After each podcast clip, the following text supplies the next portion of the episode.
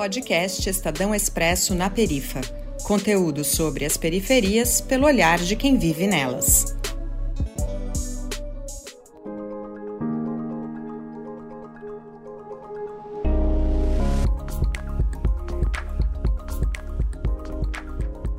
Olá, eu sou Arthur dos Anjos, radialista independente.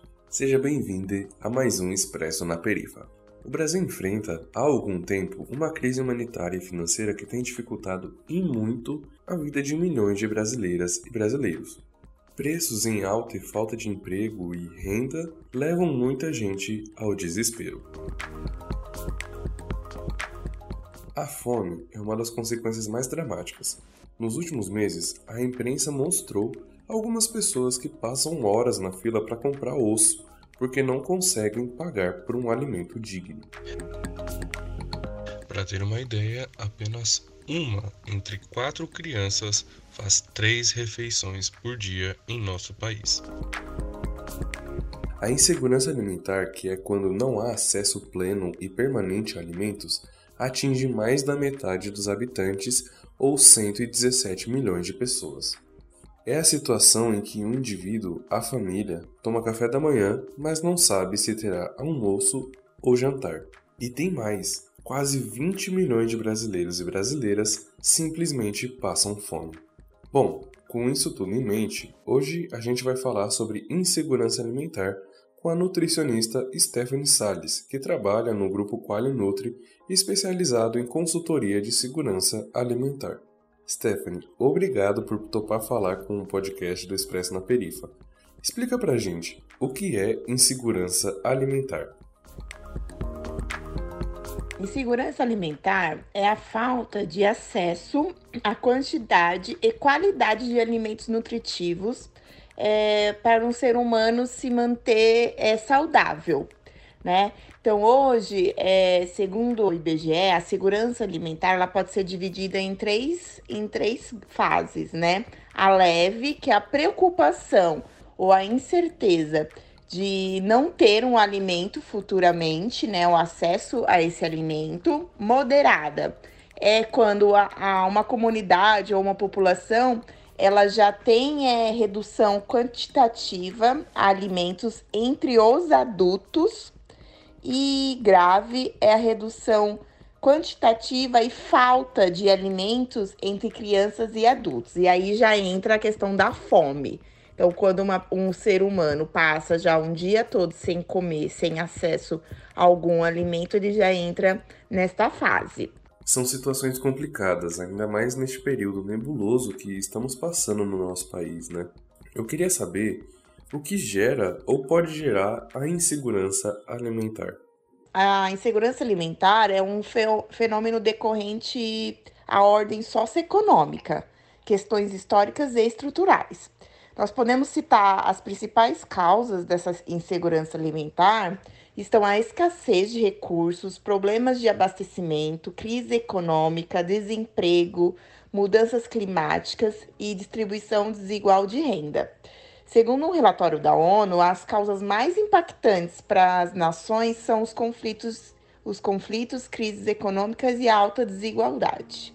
Faz com que determinada população, quando tem falta, né, desemprego, falta de uma renda, faz com que é, a população é, não consiga consumir os alimentos né, em quantidades é, suficientes para se manter saudável. Infelizmente, são problemas que vemos atualmente no nosso dia a dia, desde as questões socioeconômicas até o de fácil acesso ao básico. Né? E quais são, Stephanie, as consequências da insegurança alimentar? É danos à saúde, né? E assim diminuindo a qualidade de vida. Então, o indivíduo que ele não consegue ter os nutrientes essenciais para se manter saudável ao longo da vida, o, esse indivíduo vai diminuindo, né, o seu tempo de vida e qualidade também. Então, vai aparecendo e surgindo algumas doenças. Sim, e a gente sabe que essa situação é especialmente dramática para as crianças, né? A fome e a desnutrição são causas da mortalidade infantil, sem contar problemas emocionais, sociais, de convívio e aprendizado eu queria trazer um dado importante sobre o Brasil. Em 2021, o país voltou ao mapa da fome. E para quem não sabe, O mapa da fome é uma espécie de marcador global que mostra onde tem gente com fome no mundo. Ele foi criado pela Organização das Nações Unidas, a ONU, no início dos anos 2000. Todo país que tem 5% ou mais da população com fome entra para o mapa. O Brasil esteve lá por muito tempo, saiu em 2014 e voltou em 2021. Dissemos no começo do programa que quase 20 milhões de habitantes passam fome no Brasil, pois isso representa 9% da população e a nossa volta ao mapa da fome. Stephanie, como as pessoas no curto e no longo prazo podem sair da insegurança alimentar? Normalmente, algumas comunidades, né, é, elas criam hortas comunitárias elas buscam, buscam ajudas em banco de alimentos que fornece né, é, alimentos aí para essas comunidades que têm deficiência. É, e também para ajudar uma população que está em segurança alimentar, é, já é uma questão também de gestão de políticas públicas, né, com melhor distribuição de renda, acesso ao emprego, é, uma vez né, que a disponibilidade de alimentos é uma questão social derivada das adversidades econômicas e políticas e ambientais também. Então, para a população, pessoas sair dessa insegurança, ela precisa ter acesso a alimento. E esse alimento normalmente custa. Então, é, principalmente, eu acho que é uma distribuição de renda aí emprego vai, vai fazer com que essa pessoa se alimente melhor, né?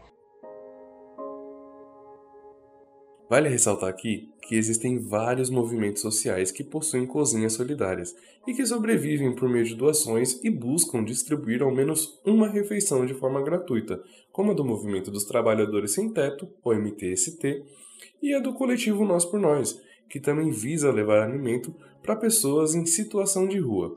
Enfim, Hortas comunitárias e essas ações são iniciativas importantes, mas pontuais.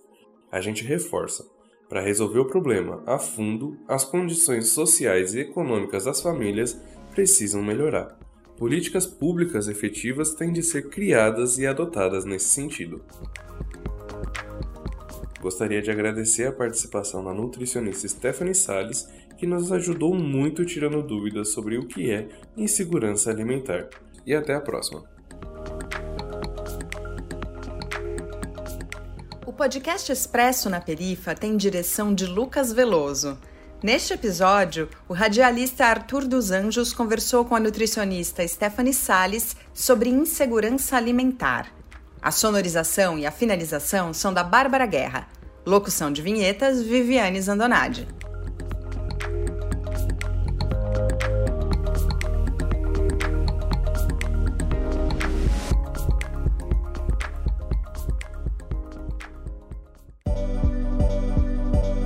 Você ouviu o podcast do Expresso na Perifa, um projeto da 99, empresa de mobilidade e conveniência, em parceria com o Estadão Blue Studio e coletivos periféricos. Saiba mais em expressonaperifa.com.br.